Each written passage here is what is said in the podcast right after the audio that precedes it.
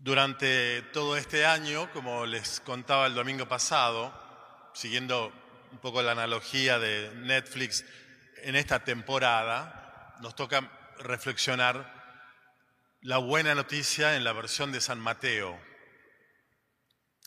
Y en un episodio anterior, siguiendo la analogía, el domingo pasado, Mateo mostraba a Jesús comenzando su ministerio público, predicando la buena noticia del reino de los cielos, convocando a los primeros apóstoles, que eran pescadores, y recorriendo toda la región de Galilea anunciando la buena noticia del reino.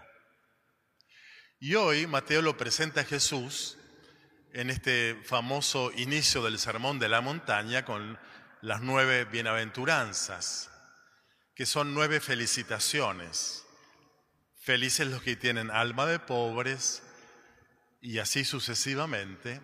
Ese feliz no tiene nada que ver con, con la felicidad eh, hedonista del placer, del bienestar, del consumo o de los vínculos saludables. No es una felicidad de ese estilo. En realidad es una felicitación. En la Biblia los profetas, felicitaban diciendo, feliz el hombre que hace tal cosa. En este caso Jesús eh, proclama nueve felicitaciones trazando como un perfil de personalidad.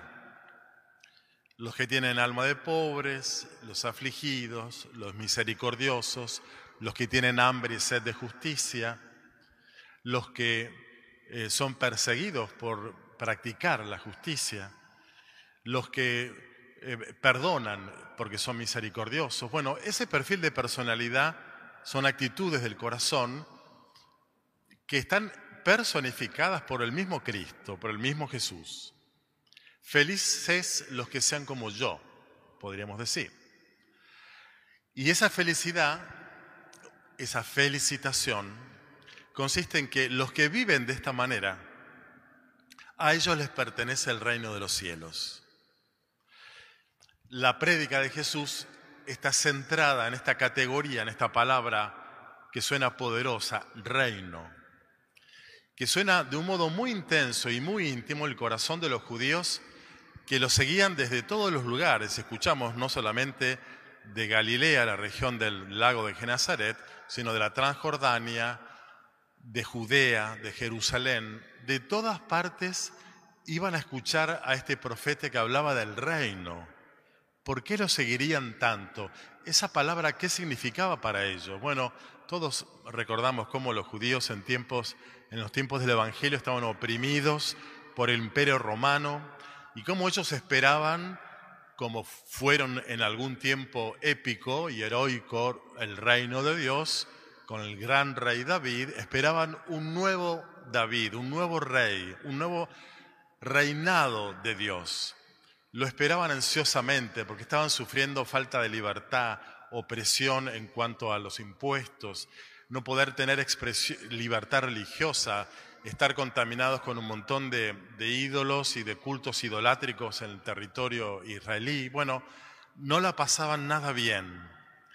Y básicamente había como tres grandes respuestas, actitudes de los judíos en esos tiempos, en esta gente que lo está siguiendo a Jesús.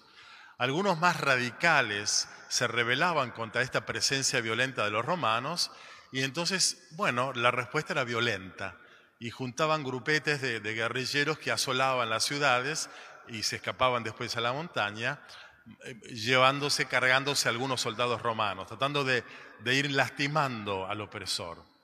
En un sentido totalmente inverso, más espiritual, muchos judíos se refugiaban en el estudio de la Biblia, de la Torá, indagando a ver cómo era el Mesías, cuándo iba a venir el Mesías, el nuevo rey prometido por Dios, dónde tenía que nacer y todo esto.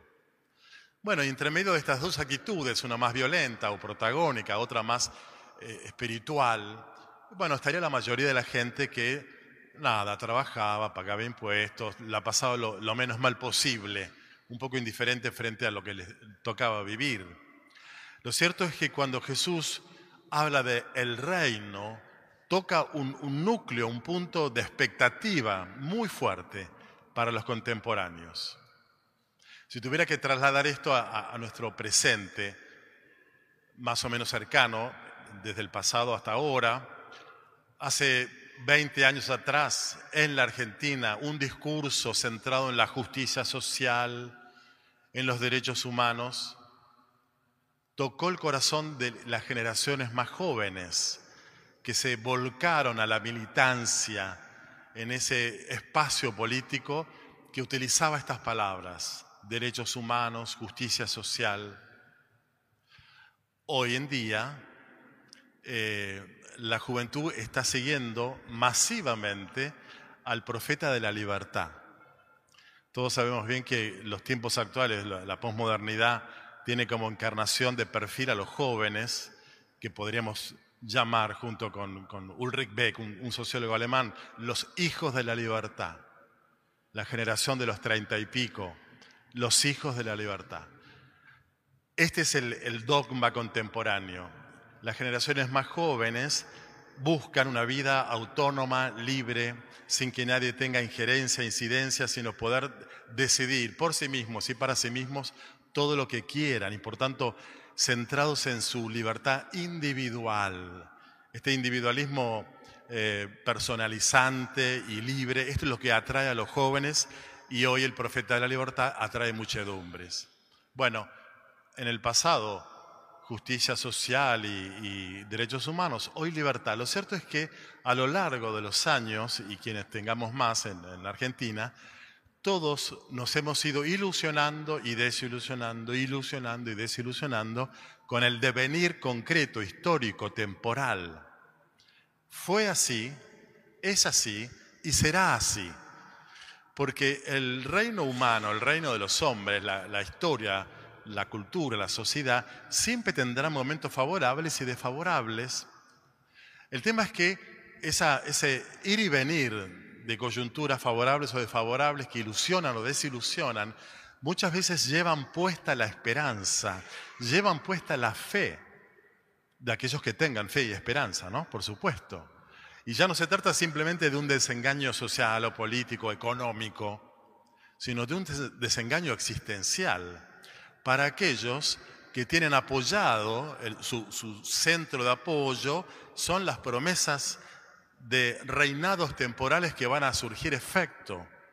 Y vemos que no. Y entonces no es una, digamos, no es, no tan mal eh, tratar de seguir apostando a, que el país mejore. Por supuesto que está muy bien. A involucrarse si es posible también. La cuestión es, ¿dónde tengo mi punto de apoyo existencial? Y entonces, en medio de tiempos opresivos para los judíos, Jesús habla del reino, palabra mágica, clave, es lo que atraía a las muchedumbres. Pero cuando Jesús describe ese reino, claramente lo diferencia de un potencial reinado institucional, político, militar, con fronteras territoriales, con una corte y un rey y ministros y, todo eso que sabemos que tienen los, los reinos temporales. Nada de eso es lo que Jesús propone. La primera propuesta unida a la categoría reino es la conversión. Conviértanse porque el reino de Dios o el reino de los cielos está cerca. Marcos dice, está entre nosotros. Por tanto, hace falta un cambio interior, en la manera de pensar y en las actitudes del corazón para poder participar, protagonizar este reino. Ya no, se trata entonces de una propuesta temporal, institucional o política, de una promesa de bienestar inmediato, que Jesús no la hizo, sino de una experiencia colectiva, comunitaria, social, que comienza por lo interior, por lo personal. Conviértanse. Y este es el mensaje entonces que a nosotros, que como los judíos se, entusiasmaron con el reino y lo seguían a Jesús porque predicaba el reino, y nosotros nos entusiasmamos con la justicia social y ahora con la libertad, a nosotros se nos dice, el reino de los cielos, el reino de Dios pertenece a aquellos que son, tienen el alma de pobres, son humildes, son misericordiosos, son compasivos, son perseguidos por practicar la justicia, los mandamientos, tienen hambre y sed de justicia. Es decir, todas actitudes espirituales, a ellos les pertenece esta experiencia personal y colectiva llamada reinado de Dios o reino de los cielos. Y por eso es que para nosotros escuchar la palabra tiene que ver con poder ser totalmente terrenales en cuanto a las expectativas que podamos tener en los sistemas sociales, económicos y políticos. Ninguno de ellos será el reino de Dios en la tierra, serán eh, espacios de, de gobiernos humanos que tratarán, en el mejor de los casos, de hacer las cosas bien, pero siempre con la limitación que todos conocemos, sobre todo en la Argentina, de que las cosas funcionan y no funcionan. Y entonces, ¿dónde apoyar, mi, dónde poner mi punto de apoyo existencial? Y tiene que ver no tanto con algo externo a mí, sino con algo interior a mí. El reino de los cielos pertenece y son protagonistas de él a aquellos que se convierten de corazón en quienes, en aquellos que son dóciles a la voluntad de Dios, que confían en el Señor y que entonces son capaces de atravesar las marejadas los oleajes de ilusiones desilusionadas, de promesas no cumplidas, de reiteradas injusticias y corrupciones, toda una marea histórica y temporal que siempre va a existir, que nos lleva puesta la fe y la esperanza. Y entonces, anclados mucho más en el deseo de una conversión interior para tener el corazón puro, eh, el corazón misericordioso, el corazón justo, el corazón humilde, anclado en esa espiritualidad interior, encontramos fortaleza, encontramos dignidad personal que no, no termina en nuestro propio interior, sino que se irradia.